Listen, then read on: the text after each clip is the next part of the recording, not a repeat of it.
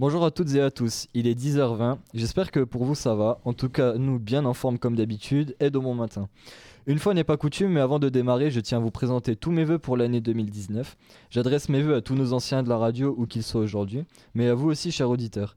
Que cette année vous apporte du bonheur, des bons moments, la réussite dans les échéances qui vont vite arriver. Mais le plus important, prenez soin de ceux qui vous sont chers et de vos proches, mais prenez surtout aussi soin de vous. La santé avant tout.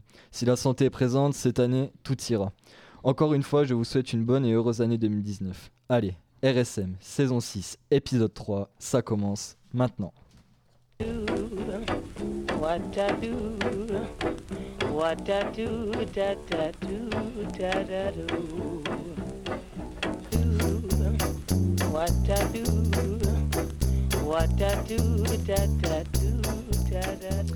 Alors aujourd'hui c'est une première pour nos nouveaux chroniqueurs, mais ils se présenteront à vous chers auditeurs. Mais en tout cas je vous souhaite déjà à toutes et à tous la bienvenue dans le studio. Puis au-delà des nouveaux chroniqueurs, on a toujours nos plus anciens qui sont avec nous aujourd'hui. Salut à tous. Bonjour. Salut. Salut. Allez, on ne traîne pas plus longtemps. Pour rappel, les précédentes émissions sont disponibles sur le site web de la radio au www.radioschumann.fr. Tout de suite, on attaque avec l'actu.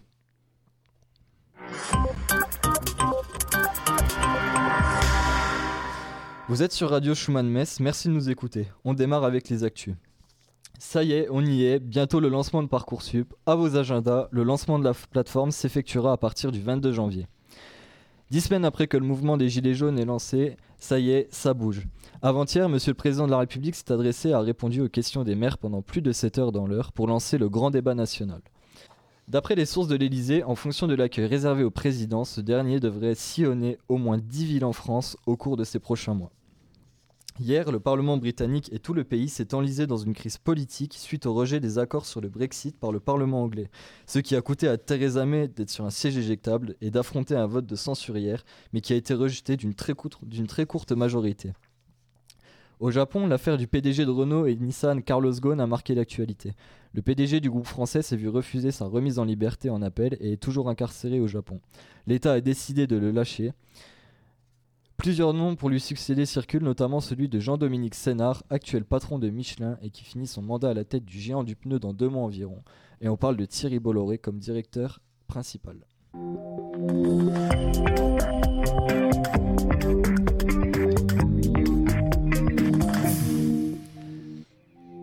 Au sommaire de cette émission, pas mal de chroniques sur le feu. Clément et Léa vont aborder le sujet de Parcoursup, Sarah va nous faire sa sélection littéraire du mois, Flavien a abandonné la revue de presse pour nous parler de l'évolution et de l'impact du jeu vidéo en streaming.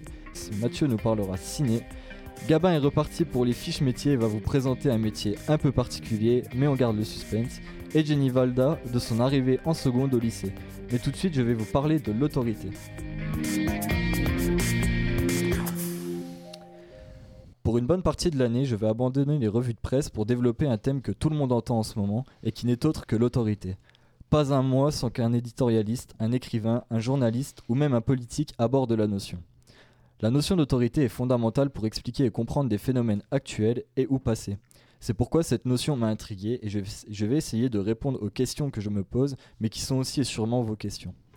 Pour nous, dans la vie de tous les jours, l'autorité est vue comme étant un rapport de force et de soumission entre dominant et dominé.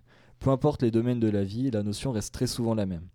En revanche, en se plongeant dans le, Larousse pour chercher la définition, l'autorité se définit en sept sens. Le premier sens est le pouvoir de décider ou de commander, d'imposer ses volontés à autrui. C'est simplement affermir, perdre, rétablir son autorité. Le second, lui, est défini au travers du secteur administratif ou de l'organisme auquel est confié un pouvoir de décision légalement défini, donc l'autorité judiciaire ou l'autorité municipale par exemple. Ensuite, le troisième définit le pouvoir politique ou les organes qui le représentent, pris collectivement. C'est les représentants de l'autorité. De plus, le quatrième définit un ensemble de qualités par lesquelles quelqu'un impose à autrui sa personnalité. C'est l'ascendant grâce auquel quelqu'un se fait respecter. Obéir, écouter. Le cinquième définit un crédit, une influence, un pouvoir dont jouit quelqu'un ou un groupe dans le domaine de la connaissance ou d'une activité quelconque, du fait de sa valeur, de son expérience, de sa position dans la société, etc. C'est le caractère de quelque chose dont la valeur, le sérieux communément reconnu, lui permettent de servir de référence. Par exemple, l'autorité des anciens, l'autorité d'un ouvrage ou d'une étude.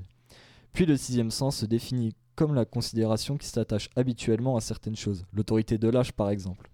Et enfin, le septième et dernier sens lui désigne un auteur ou un ouvrage dont les opinions sont admises par le plus grand nombre. C'est une autorité en matière de droit civil par exemple. Voilà, on en a fini pour la définition complète. Alors au cours de cette première émission, je vais essayer de développer cette notion mais dans le cadre philosophique de la question. Pour ce faire, quoi de mieux que Monsieur Dubus? Eh oui, Monsieur Dubus est un ancien prof de philo du lycée, qui est maintenant prof au lycée Georges de la Tour. Il a accepté de répondre à mes questions. Notre entretien téléphonique a duré plus de 30 minutes et je vous invite à l'écouter sur le site de la radio au www.radioschumann.fr. Afin de bien poser le cadre, Monsieur Dubus a défini la notion philosophique de l'autorité. Pour vous, qu'est-ce que l'autorité? Alors, je vais essayer d'être bref, ce qui pour un philosophe n'est pas facile, mais bon, comment la philosophie définit-elle l'autorité? Alors, si on prend un dictionnaire, très simplement, on va voir que l'autorité, c'est le pouvoir euh, d'imposer, de fabriquer l'obéissance, j'insiste sur le terme fabriquer, et de commander à autrui. Donc, c'est donc le, pouvoir de... Euh, d'être dans un commandement. Et le terme, du coup, ben, désigne aussi la personne, euh, ou euh, l'institution qui exerce ce pouvoir. Par exemple, si on prend euh, le maire, le curé et l'instituteur, les, trois grandes figures de l'autorité 19e, mhm. ou bien sûr l'État, donc le terme désigne à la fois un pouvoir et puis la personne ou l'institution qui, qui exerce ce pouvoir. Alors après la définition de l'autorité d'un point de vue philosophique, notre entretien s'est tourné vers le point central de cette remise en question de la notion, l'acceptation de l'autorité et la manière dont elle est construite. Cette problématique évidente pose le cadre de la crise de l'autorité à proprement parler, et de langue qu'on va traiter au cours de ces prochaines émissions. Une de mes interrogations était quand même de savoir si cette crise pouvait être engendrée à un moment par un processus de socialisation qui aurait impacté la notion d'autorité perçue par le sujet. Je vous laisse écouter la réponse. Ah, bien sûr, bien sûr. Euh, pour répondre précisément à la question, je pense qu'effectivement c'est beaucoup beaucoup plus lié à une à une évolution historique, euh, à un changement euh, profond dans la société, alors qui n'est peut-être pas que négatif, mais effectivement, il est certain que les on prend, on prend l'exemple des profs, hein, on peut prendre l'exemple de toutes les fonctions dans lesquelles il y a une autorité à exercer et donc une obéissance à fabriquer, euh, on va retrouver cette fragilité, euh, je pense aujourd'hui, dans tous les domaines. Ben, dans le domaine sportif, ça se voit de plus en plus. c'est vrai que euh, l'autorité de l'arbitre, elle ne va plus de soi. Et ben, du coup, pour, rebondir là-dessus, hein, ce qu'on appelle en fait la crise de la, la crise de l'autorité. Hein, aujourd'hui, l'autorité en crise, les, les gilets jaunes en témoignent d'une manière absolument évidente. Parler très simplement, on pourrait dire qu'en fait, euh, l'autorité, euh, elle va plus de soi, comme je le disais, elle est plus donnée par la fonction. Ceux qui l'ont doivent sans cesse euh, justifier, montrer à chaque instant qu'ils la méritent. et du coup, ça rend, les choses très difficiles pour celui qui exerce l'autorité. Alors moi, j'ai constaté ça dans mon métier de prof. souvent, avant d'être respecté comme prof, euh, l'enseignant, j'allais dire, il est un peu testé par les élèves euh, sur sa compétence, est-ce qu'il est gentil, est-ce qu'il est à l'écoute. Et c'est simplement là qu'il pourra ensuite euh, obtenir une autorité. Mais ça, c'est un lien qui est très très fragile. normalement, un arbitre qui arrive sur un terrain, il a déjà une autorité. je me répète un peu, mais une autorité qui est liée à sa fonction, qui est liée à, à ce qu'est l'institution arbitrale. Et ça, c'est quelque chose qui est vraiment en train de se perdre. Et pour répondre précisément à la, question que tu posais, euh, l'explication peut-être en... Alors c'est un peu raccourci, mais tu parlais de, de changements sociologiques ou historiques. Euh, je vais encore faire un petit détour par une philosophe, hein, parce que j'ai préparé un peu, mon, un peu mon travail, mais ça peut tenir très court. Très court c'est en fait euh, le développement d'une certaine manière de la démocratie. C'est-à-dire que la, la, disparition de l'autorité, c'est peut-être le, prix à payer pour une société démocratique parce que le propre d'une société démocratique, c'est que, euh, d'une certaine manière, rien, rien ne va de soi. Et euh, du coup, euh, pour faire encore un petit éclairage philosophique, donc une philosophe qui s'appelle Anna Arendt, on est en 57, hein. donc on est 10 ans avant 1068. 1068, c'est un moment où, d'une certaine manière, toutes les grandes figures de l'autorité, la famille, l'école, l'État, la religion, ont été contestés. Et Anna Arendt, en gros, elle dit, elle dit deux choses. Elle dit, euh, en démocratie, on fonctionne, et c'est une bonne chose, sur euh, la liberté et l'égalité. Et donc, du coup, euh, l'homme démocratique, il se pense d'abord comme un individu qui a des droits, avant de se penser comme l'élément d'un ensemble. L'ensemble, ça peut être, bah, ça peut être la classe, ça peut être la communauté, ça peut être l'armée ou le bataillon si je me fixe dans un, cadre militaire. Donc il se pense comme un individu, il revendique ses droits et euh, il, voit tout de suite l'autorité comme une sorte de, pure contrainte qui s'exercerait sur lui. Donc du coup, c'est euh, dans le prof, on ne voit que celui qui donne des, devoirs, on ne voit pas celui qui permet de réussir. Euh, l'arbitre, on ne voit que celui qui sanctionne et pas celui qui rend le jeu possible, etc. Et puis le, deuxième point, c'est qu'il y a démocratie, c'est l'égalité. Alors là, Arendt nous dit quelque chose qui, est intéressant, moi j'ai pas la solution, mais il nous dit qu'aujourd'hui, on ne veut plus que des relations euh, euh, égalitaires. Alors l'égalité, c'est une belle valeur, hein. Mais Anna Arendt nous dit, euh, la relation d'autorité, elle est par nature, elle est par essence inégalitaire. pas parce qu'elle repose sur la force, mais parce qu'il n'y a pas d'égalité entre eux, alors je vais encore parler du prof et des élèves, hein. il n'y a pas d'égalité entre le prof et l'élève, c'est même parce que le prof est prof qui, va pouvoir euh, élever, pour, euh, pour prendre l'étymologie du mot, son, son, élève. Et il y aura un prof qui aurait toujours à justifier qu'il est prof, euh, bah, il aurait d'une certaine manière plus le temps de faire son travail. Quoi. Et aujourd'hui, on demande sans cesse aux, oui, aux hommes politiques, aux profs, aux arbitres, à tous ceux qui, ont une fonction, de justifier en permanence ce qu'ils sont. Et ça fabrique un rapport qui laisse à penser qu'il y a une espèce d'égalité absolue entre les, entre les individus. Les problèmes philosophiques évoqués par M. Dubus et pour lesquels je vous invite à aller écouter ses propos sur notre site www.radioschumann.fr soulèvent l'importance philosophique de cette notion mais la part qu'elle occupe dans le fonctionnement de la société. En tout cas pour moi c'est tout pour aujourd'hui et je vous donne rendez-vous pour la prochaine émission pour le début du développement de cette notion. Salut Clément Salut Alors ça y est, aujourd'hui c'est le lancement micro bah oui, d'habitude je suis derrière la table de mixage, mais cette fois-ci c'est le micro. Parce que sachez quand même que Clément, euh, d'habitude dans l'émission, c'est un peu notre. Euh, c'est lui qui nous sauve, quoi, hein, parce qu'avec son travail remarquable, euh, sans lui, pas d'émission, rien, et il fait un travail qui est vraiment extraordinaire à la table de mixage. Alors tu as été interviewé un spécialiste de Parcoursup, c'est ça? C'est ça. J'ai interviewé Monsieur Ouattara avec l'aide de Léa, où on a posé toutes sortes de questions sur Parcoursup, sur la différence avec APB et tous les problèmes qu'il pourrait y avoir avec l'algorithme. Alors pour rappel, la mise en ligne de l'interview s'est effectuée. L'interview de Guillaume Ouattara est disponible sur le site de la radio. Salut Léa. Salut. Donc tout de suite tu prends la suite de Clément, mais est-ce que tu peux nous en dire un peu plus sur Parcoursup? Nous avons maintenant des moyens d'action Excuse me, who the heck is this? I'm Batman.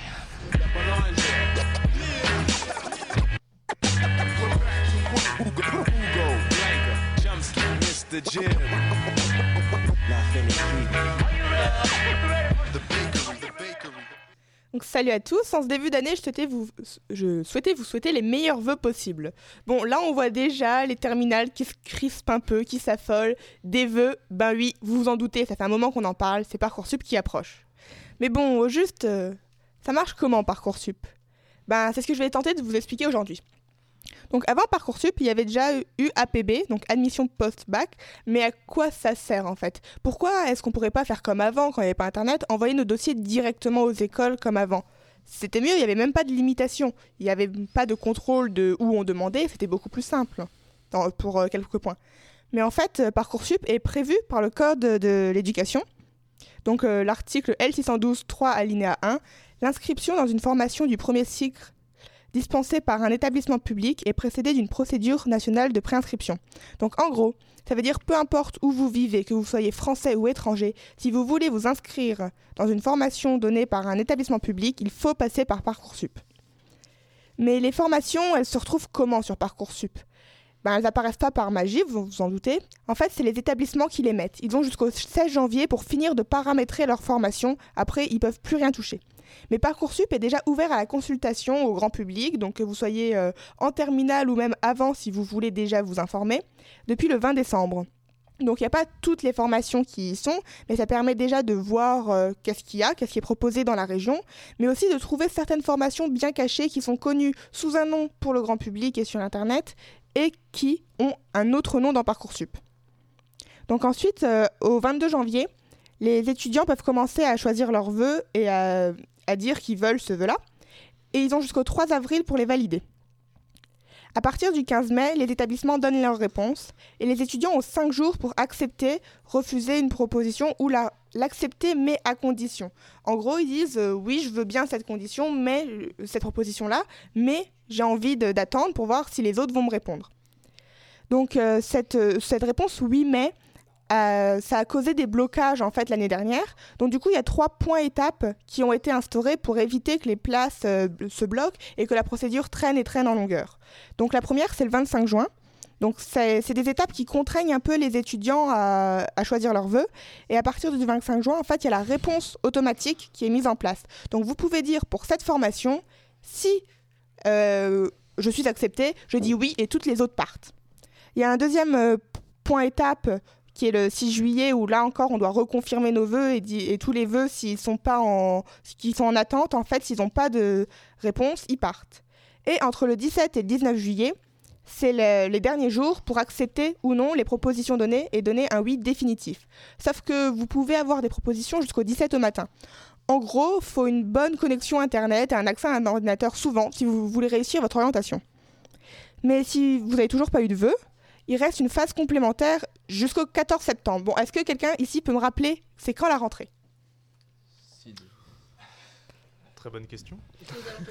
Oui, c'est aux alentours du 3. Et on vous donne les vœux le 14 septembre. Donc il faudra expliquer au ministère que un logement, euh, ça se trouve pas comme ça, surtout quand on demande une formation un peu loin.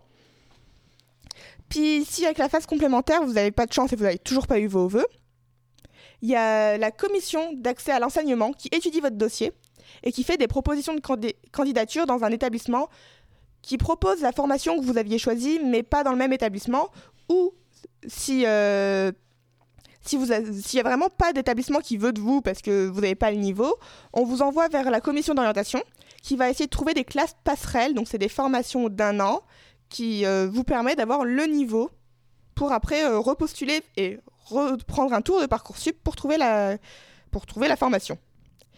D'ailleurs, si pendant la procédure euh, il y a un problème, il faut contacter le CAES par la messagerie interne de Parcoursup ou sinon avec un numéro vert, le 0800 400 070, qui est ouvert à partir du 15 janvier.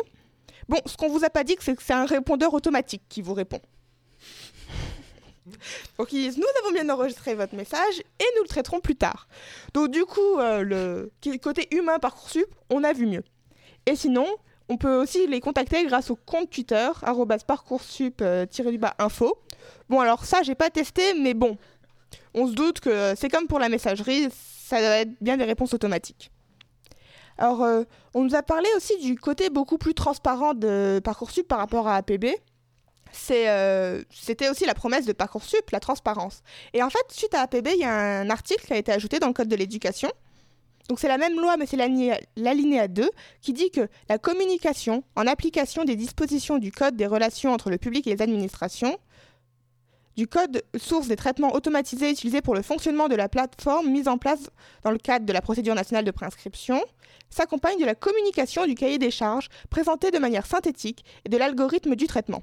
Donc ça veut dire que si on veut, on peut, euh, on peut demander à avoir l'algorithme et le cahier des charges. Bon, le cahier des charges, c'est moyen. On vous laisse, on vous, je vous laisserai euh, écouter ce que nous en a dit Monsieur Ouattara.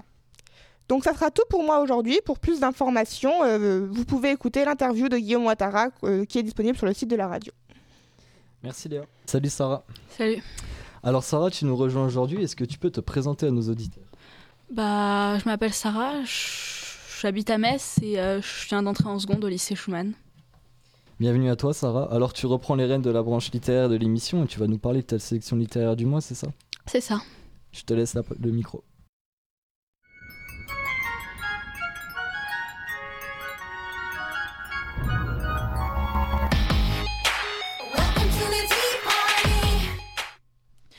Aujourd'hui, nous allons parler de La fille de l'Irlandais, le roman venu d'outre-Manche, mais aussi de Infinite Love, Nos Infinis Chaos, une new romance, et de Black et Mortimer, La vallée des immortels, la bande dessinée de la sélection.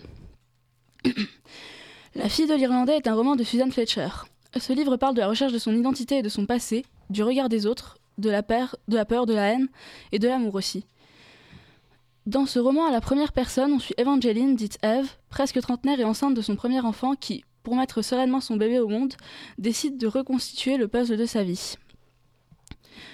S'ensuit une histoire mêlant l'année de ses 8 ans où Eve est envoyée chez ses grands-parents dans un petit village du Pays de Galles à la suite du décès de sa mère et où les secrets que l'on pensait bien enfouis, tels que l'identité du père de Eve ressortent au grand jour, et sont présents.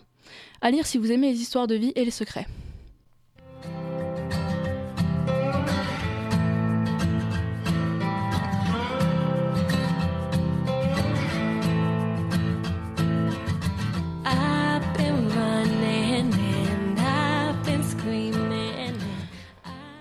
Le deuxième livre de la sélection est Infinite Love, Nos Infinis Chaos. Cette new romance est tirée de la série en 8 tomes Infinite Love, écrite par Alfreda Henry. Initialement parue sur le site Wattpad, cette romance d'aujourd'hui, écrite à la première personne, parle de sujets actuels et parfois tabous tels que le viol et le traumatisme qui en découle. L'histoire suit Dylan, 20 ans, qui vient d'emménager à San Francisco avec sa meilleure amie Rin. L'on suit sa lente reconstruction grâce à ses nouveaux amis, la boxe et surtout Nat, le séduisant père célibataire de l'étage du dessus. Que le destin lui fait croiser partout, mais aussi grâce à leur alchimie et Kyle, le fils de Nat, un petit rayon de soleil de tout juste 4 ans, à lire de toute urgence. Si on refait du Blake Mortimer aujourd'hui, c'est parce que d'abord on a été fan et lecteur quand on était gamin. 30 ans après, on, nous propose de faire l'album en plus qu'on aurait aimé lire gamin. D'abord, c'est un- une chance, un honneur, tout ce qu'on veut. Et on se rend compte que les gens qu'on voit en dédicace, c'est pareil pour eux, c'est c'est genre une petite bouffée de nostalgie euh,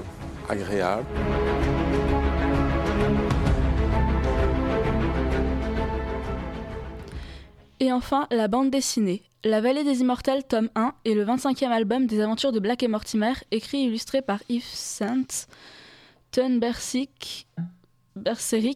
et Peter Van Dongen, d'après les personnages du belge Edgar P. Jacobs. L'on y suit le capitaine Francis Black, un ancien pilote de la Royal Air Force, devenu agent puis directeur du MI5, et son ami le professeur Philippe Mortimer.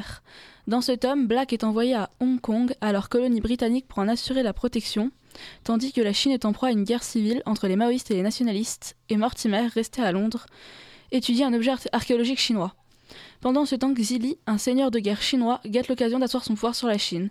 Le graphisme de cette bande dessinée est assez proche de celui des bandes dessinées Tintin. Je vous conseille de lire les albums précédents avant de lire celui-ci. Salut Flavien. Bien le bonjour à toi. Alors ça y est, t'as lâché la revue de presse politique? Ouais, là, je vais sortir euh, quelque chose de beaucoup plus léger que la dernière fois. Flash spécial. Nous vous rappelons cette information qui vient d'être confirmée. Il y a quelques heures, une météorite inconnue jusqu'à présent est entrée dans notre système solaire. Selon les estimations de la NASA, elle se dirige droit vers la Terre et devrait rentrer en collision avec notre planète dans 30 minutes. 30 putains de minutes. Il nous reste 30 minutes à vivre. Et on va faire quoi?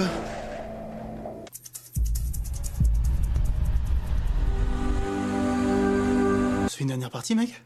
Bien sûr, t'as quoi comme jeu? Bah, le nouveau Call of, on l'a acheté, on l'a pas essayé. Laisse tomber avec le temps d'install, c'est trop long, partons sur un classique, sur un FIFA Ou même mieux, ISS2, on s'en fait France-Brésil 98. Zidane contre Roberto Larcos non. GoldenEye sur 64 Ouais, J'ai prêté la console, ouais, désolé. Coup, pas de Mario Kart non plus. Il nous reste combien de temps?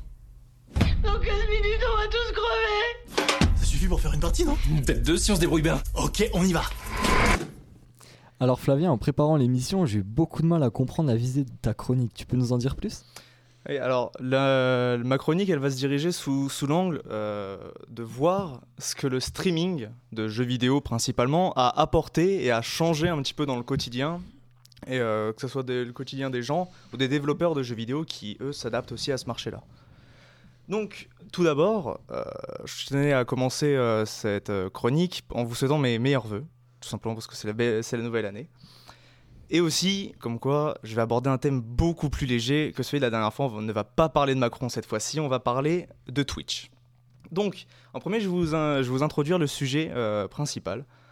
Twitch est issu du site Justin.tv, lancé en 2007 et divisé à l'époque en plusieurs catégories.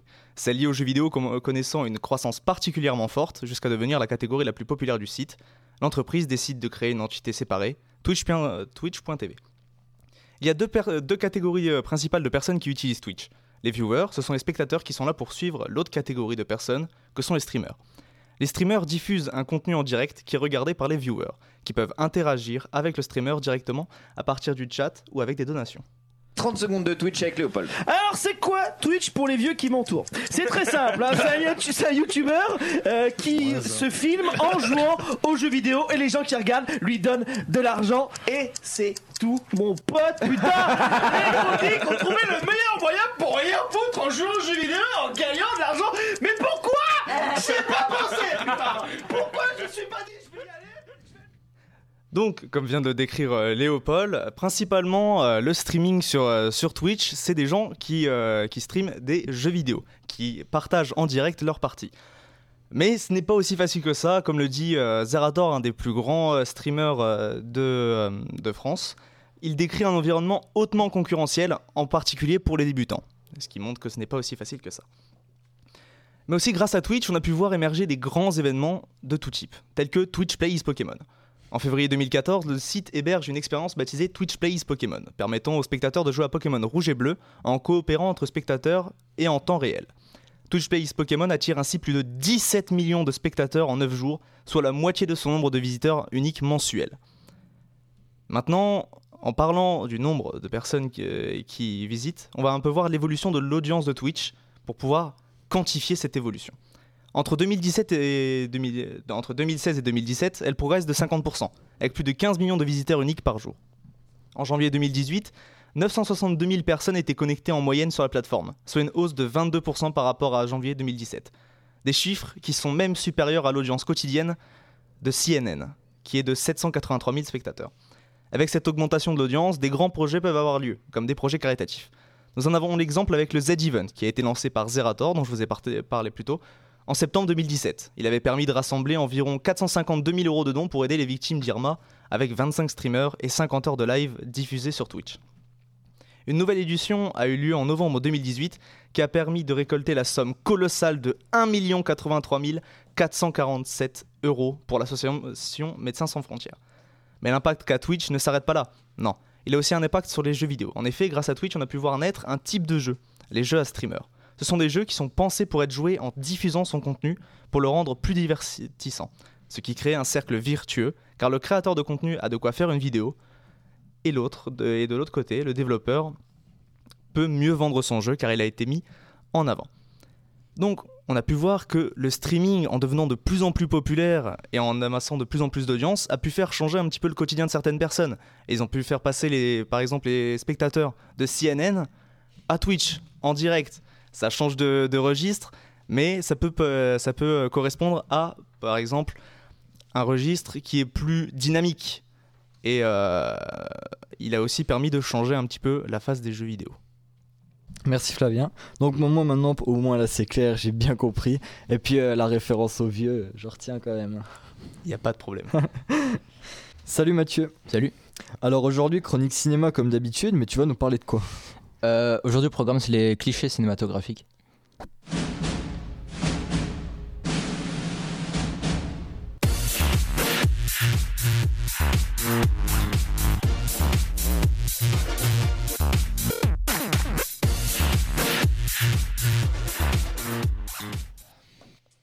Alors, tout d'abord, pour poursuivre les propos de mes chers camarades, je vous souhaite une bonne année à tous aussi. Euh, hormis euh, hormis d'être un monde fascinant où les bagnoles sont toutes des caissons de TNT ambulants euh, qui n'attendent fébrilement qu'une seule chose, le cinéma est aussi un langage qui a ses tics et ses expressions toutes faites. En effet, comme le cinéma est une discipline où il faut à la fois surprendre le spectateur et respecter sa zone de confort, les scénaristes utilisent à différents niveaux des codes récurrents, parfois difficiles à doser, qu'on appellera soit des gimmicks, soit des clichés. Euh, quand le code est dosé correctement et à, des raisons créatives, il devient un gimmick. Le cliché, c'est quand le code est mal dosé et dont l'utilisation n'a pas grand-chose à voir avec l'inspiration, ce qui peut très vite propulser le spectateur hors du film. Tout dépendra du rapport qu'on a au cinéma, de la connaissance qu'on a sur leur mécanisme et de nos attentes. C'est donc de ça que je vais vous parler aujourd'hui. Voici donc une sélection des clichés cinématographiques qui m'agacent le plus. Le plan monument, c'est un plan qu'on utilise pour indiquer au, spe au, spectateur où se déroule l'intrigue du film en lui montrant un, un monument iconique du lieu. Euh, le dernier acte de toute comédie romantique. C'est le moment où le héros est confronté à un malentendu qui risque de lui faire perdre l'objet de son affection, objet qu'il doit reconquérir.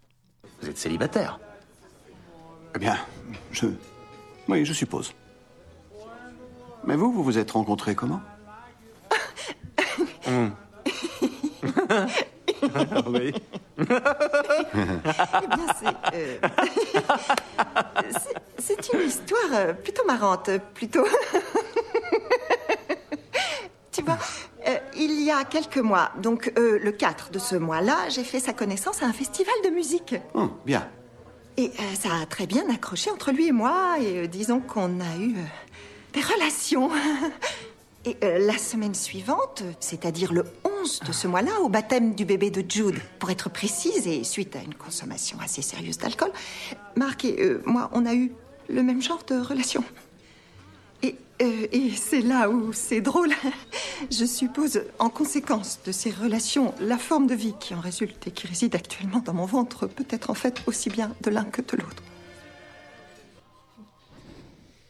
Si un film contient une créature numérique menaçante, vous pouvez être sûr que tôt ou tard il y aura un plan où cette créature se jettera face caméra la gueule grande ouverte pour gober l'écran.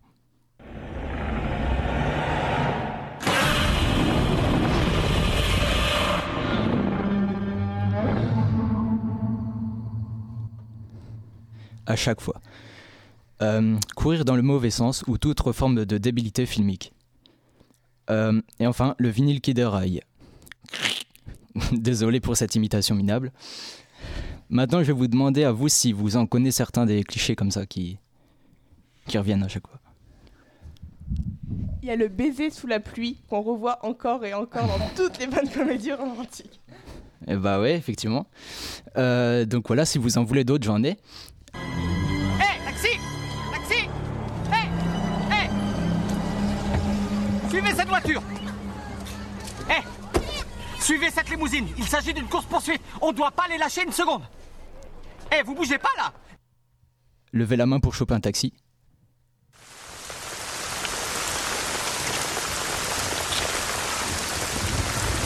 We can't do this.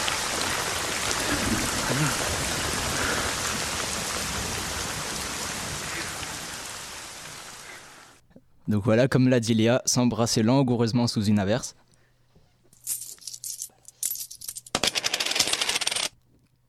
Balancer sa thune sur le comptoir sans regarder.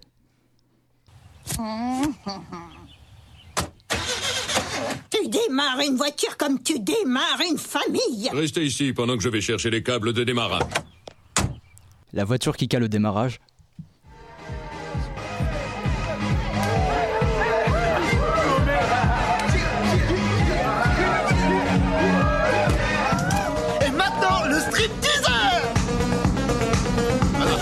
C'est nul un stripteaser là Ouais, mais j'avais pas assez, c'est 10 centimes lui. Ah, ok.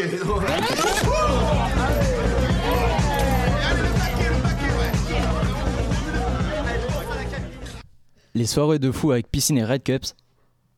Oh my god. Becky, look at her butt. That is not correct. Euh, le drap puritain qui recouvre naturellement la poitrine des femmes. Swell. I like you, Lloyd. I always liked you. You were always the best of them. Best goddamn bartender from Timbuktu to Portland, Maine. Or Portland, Oregon, for that matter. Thank you for saying so.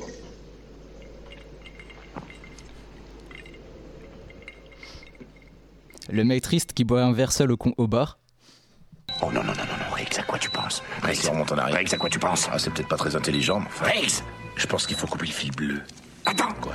Moi, c'est pas ce que je pense. Quoi, tu veux couper le rouge Oh non, non, non, non Je pense qu'on a 8 minutes et 42 secondes. On peut très bien remonter, attendre la brigade anti-bombe et se taper un cappuccino. La brigade anti-bombe n'arrive jamais à temps, tu le sais bien. Il reste 8 minutes et 31 secondes, Roger, s'il te plaît.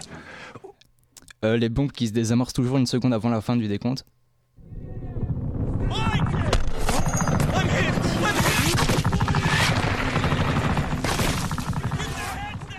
Le gentil systémati- systématiquement blessé à l'épaule.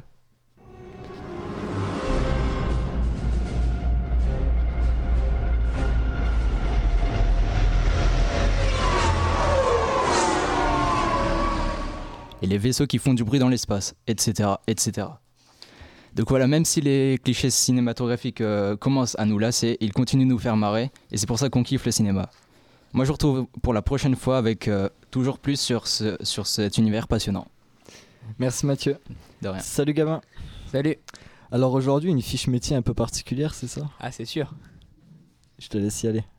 Ok. Alors, euh, salut à tous, c'est Gabin. Euh, tout d'abord, je voudrais vous souhaiter une bonne année, hein, comme l'ont fait tous mes camarades. euh, parce que voilà, c'est le début de l'année. Alors aujourd'hui, on se retrouve pour euh, la première fiche métier de l'année. Et je vous propose un métier dont tout le monde rêve, enfin en tout cas moi, qui est un peu particulier, c'est celui de Père Noël.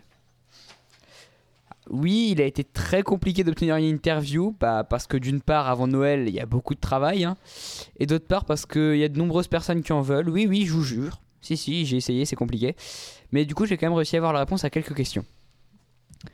Alors tout d'abord, il faut savoir que quoi qu'on puisse penser, le Père Noël, est, Père Noël est un métier à plein temps. Je vous laisse vous expliquer en quoi consiste sa charge, sa charge de travail. Bien sûr que je travaille toute l'année.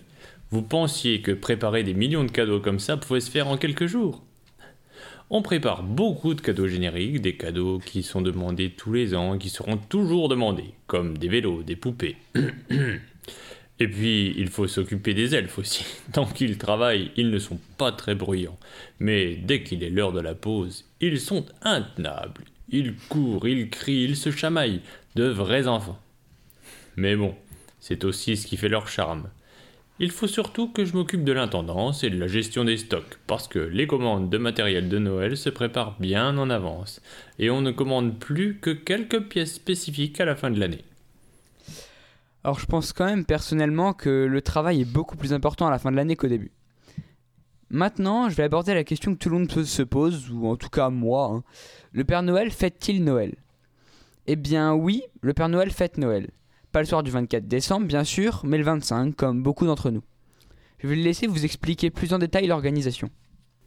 Pour Noël, on organise un grand repas avec tous les lutins. Le plat change tous les ans, sinon ça deviendrait monotone. Et pour les cadeaux, on organise un tirage au sort début décembre pour savoir qui offrira un cadeau à qui, sans que la personne concernée sache de qui elle va recevoir ce cadeau. Donc le Père Noël et ses lutins s'offrent aussi des cadeaux. C'est sympa ça.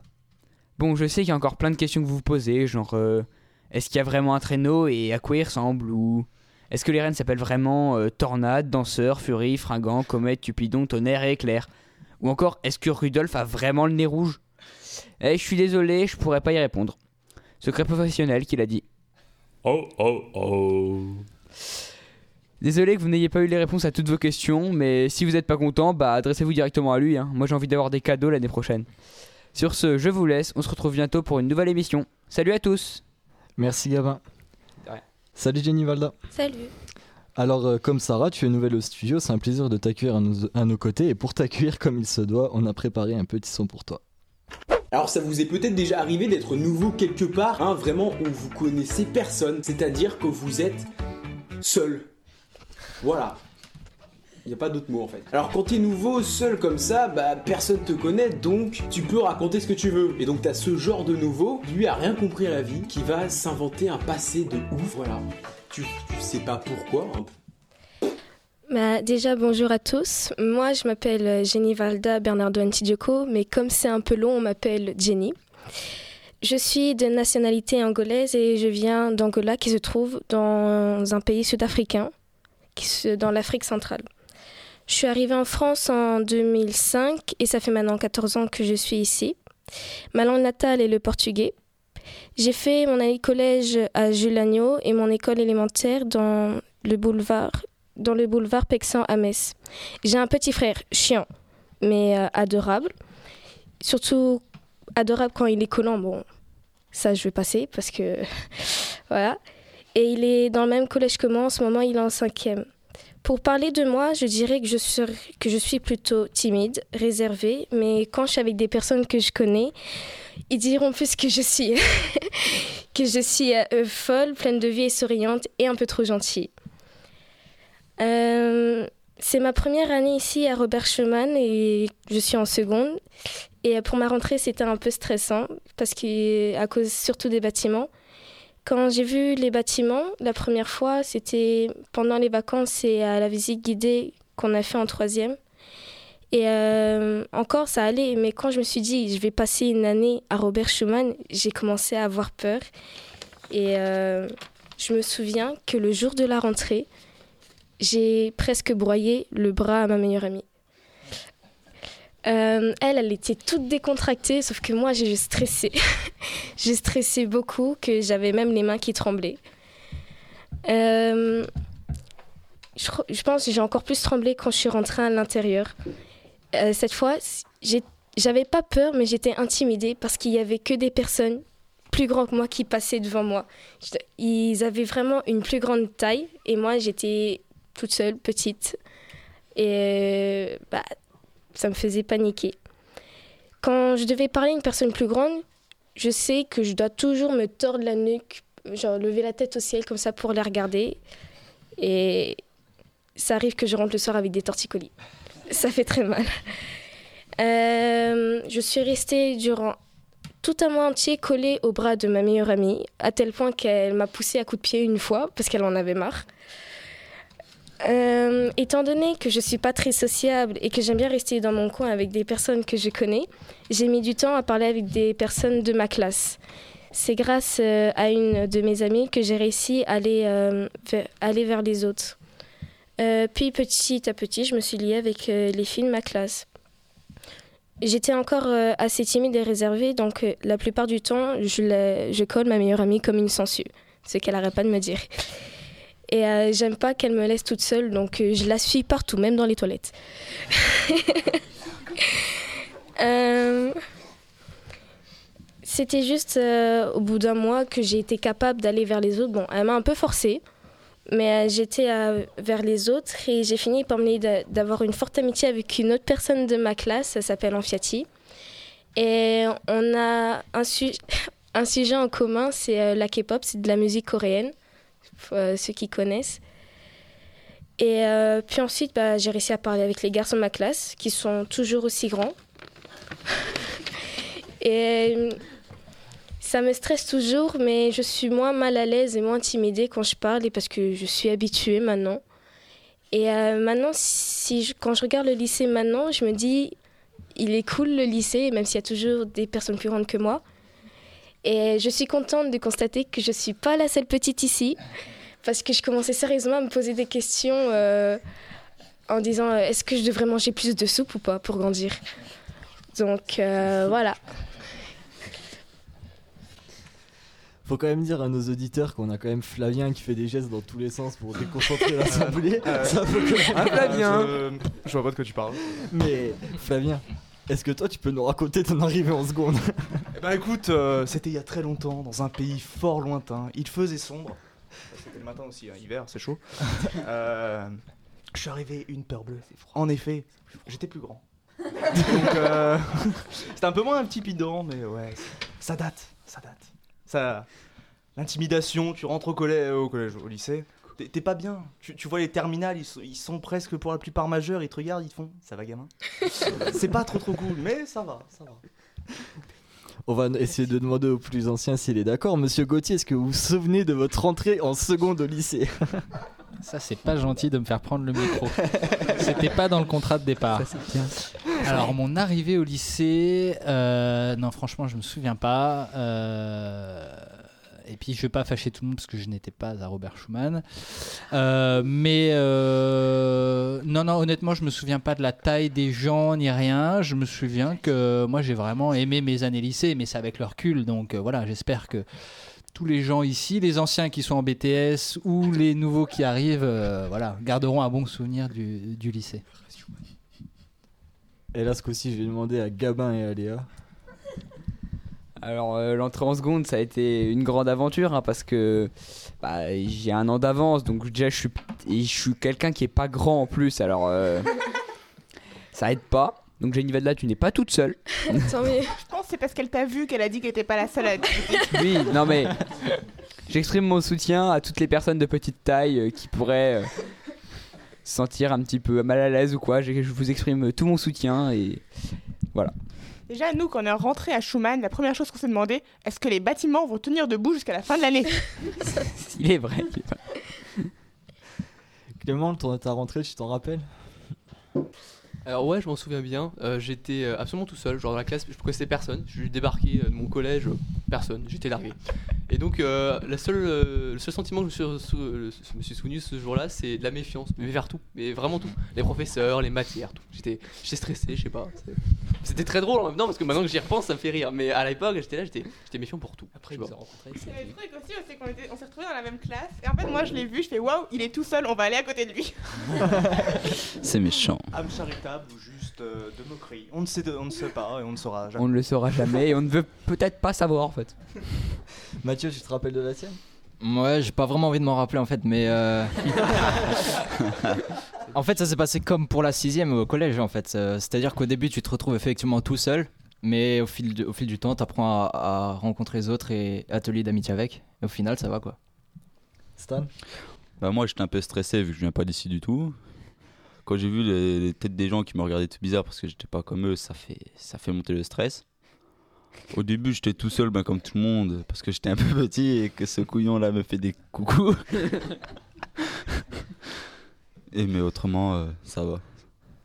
Sarah, la tienne? Bah, du coup, c'est il y a quelques mois, donc ouais, je m'en souviens. c'est mieux. Euh, les deux seules choses qui m'ont marqué, c'est que je connaissais absolument personne. Je suis la meuf qui s'incruste à côté des gens avec un Salut, t'as l'air sympa, je peux m'asseoir? Et que tous les gars qui étaient dans ma classe avant, genre ils faisaient la même taille que moi, au bout de deux mois, ils m'étaient passés deux têtes. Je me sentais vachement petite pour le coup. Bon, moi je vais quand même me rappeler la mienne. Bon, c'est, ça commence aussi à faire un peu un moment, mais deux ans, on n'est jamais trop loin.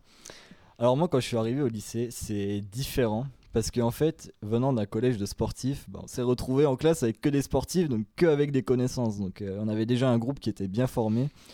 Et autant dire que l'année de seconde, c'est... Tricheur. c'est, c'est- certainement l'année du lycée que j'ai peut-être le plus regretté parce que c'est l'année où on était vraiment euh, entre copains, que ce soit euh, en classe, en dehors, même sur les terrains de foot, parce qu'étant sport-études, forcément, on apprend à se lier d'amitié avec les autres sportifs. Mais vraiment, l'année de seconde, c'est peut-être l'année charnière dans la scolarité où on commence à prendre conscience de l'importance des années qui restent. Parce que là, euh, je suis en terminale, je me dis que dans six mois, si tout va bien, bah, c'est terminé. Et après, il y aura peut-être la nostalgie de ces années lycée quand même. Il fait déjà le vieux. Alors que t'es faut qu'en s'y terminale. préparer, hein. faut s'y préparer. T'es qu'en terminale, attention. T'as encore des études à faire. Bon, en tout cas, merci à tous pour vos impressions. Voilà, cette troisième émission touche à sa fin. Comme vous avez pu l'entendre, chers auditeurs, aujourd'hui une émission assez dense et qui a été potassée de manière appliquée par les chroniqueurs et par nos nouvelles qui ont envoyé du lourd pour leur première. Merci à tous et merci à vous deux, Sarah et Jenny Valda. Avant de conclure, petit rappel pour vous dire que l'ensemble des saisons et des émissions précédentes sont disponibles sur le site de la radio au www.radioschumann.fr ainsi que toutes les chroniques et l'ensemble des interviews. Puis n'hésitez pas à nous suivre sur les réseaux sociaux pour toute l'actu de la radio, Facebook, Twitter et les autres. Et là, je vais laisser Flavien terminer vu qu'il me regarde tout à l'heure avec un regard. Ah ouais, tu, tu me faisais envie. Tu me Il va nous faire sa fin.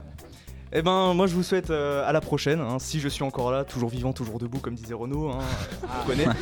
Et puis bah, j'espère que vous passerez une bonne journée, bonne soirée, bon après-midi, tout ce que vous voulez. Et à la prochaine.